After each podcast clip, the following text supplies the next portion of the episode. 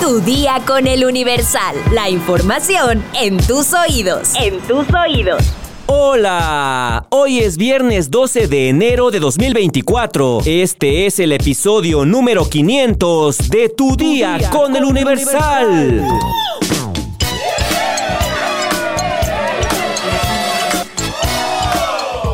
500 episodios. Se dice fácil, pero no lo es tanto. Esto es gracias a ustedes. Si no nos escucharan, ya habríamos abandonado este podcast desde hace mucho. Pero con cada saludo, comentario, crítica y sugerencia que nos dejan, nos ayudan a seguir adelante. Así que pues muchas gracias y vamos a continuar. ¿Quieres saber cuáles son los lugares donde no deberías poner el modem del wifi? Descúbrelo al final de este episodio. Mientras tanto, entérate.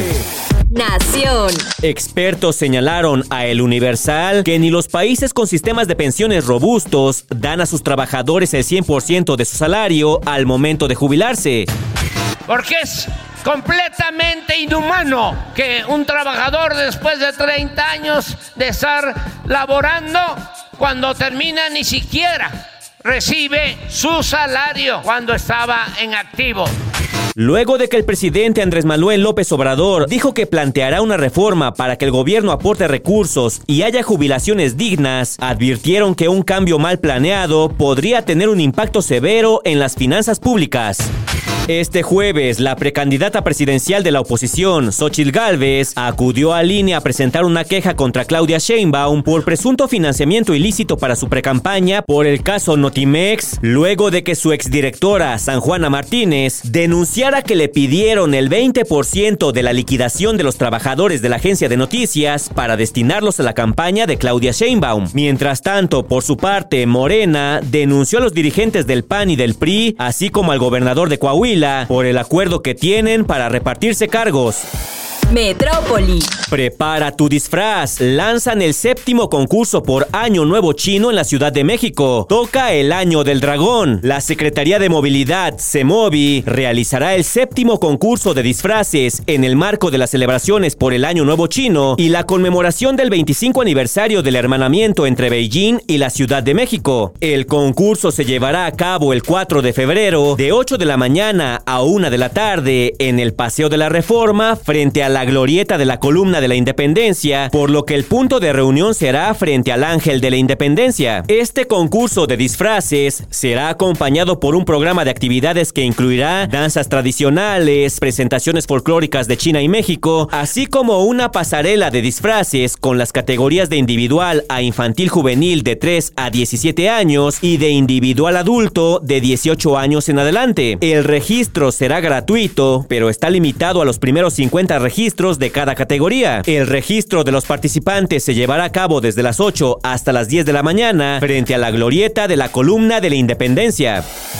Estados. Miriam Noemí Ríos Ríos, dirigente de Movimiento Ciudadano en el municipio de Jacona, Michoacán, fue asesinada a tiros la tarde de este jueves en el municipio de Zamora. La víctima estaba en su puesto de gorras ubicado en la avenida Juárez de la Colonia Libertad cuando sujetos armados dispararon en su contra. Los informes señalan que la mujer trans murió de inmediato, por lo que su cuerpo fue trasladado al servicio médico forense de la ciudad de Zamora. Miriam Ríos era la comisionada municipal de Movimiento Ciudadano en el municipio de Jacona, siendo nombrada en esa responsabilidad por la Comisión Operativa Estatal del Partido Naranja desde hace dos años. Integrantes de dicha comisión no descartaron que el asesinato de su lideresa esté relacionado a la actividad política de la víctima, sin dejar de lado cualquier otra línea de investigación.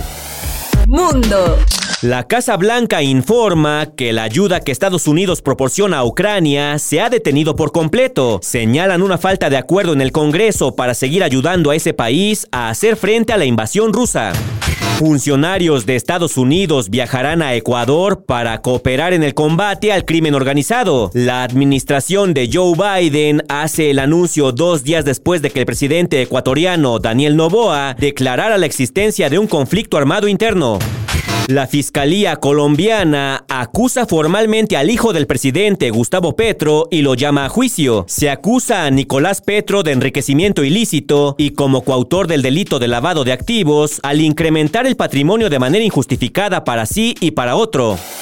Deportes. Hace unos días, Julio César Chávez Jr. fue detenido en Estados Unidos por posesión ilegal de armas de fuego y posteriormente fue trasladado a un centro penitenciario. Este jueves 11 de enero se dio a conocer que el hijo de la leyenda saldrá bajo fianza después de pagar 50 mil dólares. Sus abogados, Guadalupe Valencia y Michael Goldstein, aseguraron que el deportista saldría de la cárcel e informaron que el proceso contra el boxeador no ha terminado, pero enfrentará los cargos en libertad. Julio va a salir hoy. Se le otorgó la fianza y como ustedes escucharon, será sometido a un programa de rehabilitación, comentó su equipo legal. El pasado 8 de enero, su padre, Julio César Chávez, fue quien confirmó la noticia de la detención a través de sus redes sociales, donde compartió un mensaje sobre la situación de su hijo. Desafortunadamente confirmo la noticia que se difundió el día de hoy. Mi hijo, Julio César Chávez Jr., fue detenido y nos encontramos trabajando junto a sus abogados para resolver su situación. Escribió, el legendario boxeador agregó en el comunicado su deseo de que lo ocurrido pueda generar una reacción en su hijo. Ha sido un largo camino, pero no pierdo la fe. Le pido a Dios que este sea el momento que impulse a mi hijo finalmente hacia una vida útil y feliz. Se lee en el documento. El Wi-Fi produce sentimientos encontrados entre los usuarios cuando se trata de la calidad de la señal. Si es buena, navegan en Internet felices y sin interrupciones, pero si es mala, su experiencia puede convertirse en una pesadilla. Algunos problemas con tu red se pueden evitar. En ese sentido, la ubicación del modem es un elemento importante que debes considerar. Incluso colocarlo en un sitio no recomendado puede provocar problemas en tu señal. Lo ideal es que el router permanezca en el centro o en la habitación donde más se vaya a usar. Las paredes, muebles y ventanas pueden provocar interferencia, por lo que no lo instales en un sitio donde la red deba atravesar tantos objetos. Recuerda esto, cada pared entre el modem y el dispositivo conectado degrada más la señal. Evita dejarlo dentro de los muebles y no lo coloques cerca del piso para evitar interrupciones. Tampoco lo recargues completamente en una pared o superficie, pues eso obstaculiza la ventilación y podría provocar que se sobrecaliente. Además, por ningún motivo lo instale cerca de microondas, puertas eléctricas, cámaras wifi, monitores para bebé, radios de dos vías y cables de alimentación o video sin blindaje. Todos estos aparatos pueden causar interferencias. Los factores que tienes que considerar para instalar tu modem es el tamaño de tu casa, el tipo de construcción, el lugar dentro de la casa donde usas la conexión con más frecuencia y el diseño de la casa. Si quieres más información, consulta nuestra sección TechBit en eluniversal.com MX. Vamos a leer unos cuantos comentarios. Mi sección favorita. Artman nos comenta: Excelente día para todos. Te pasas, Mr. X. Exactamente me estaba comiendo mi tortilla con sal cuando dijiste eso. Me puse tan triste.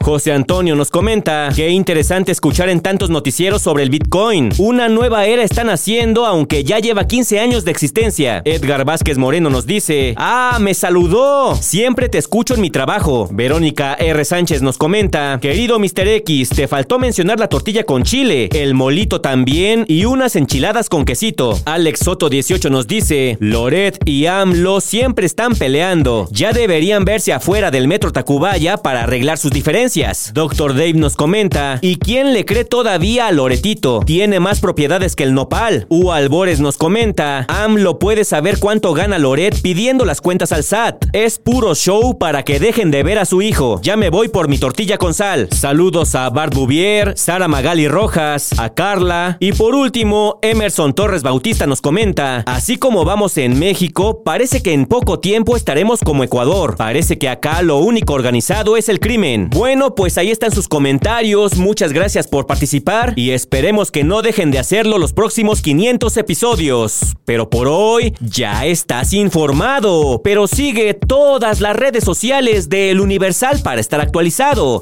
Comparte este podcast y mañana no te olvides de empezar tu día. Tu, día, con, el Universal. ¡Vámonos! Tu día con el Universal. La información en tus oídos. En tus oídos.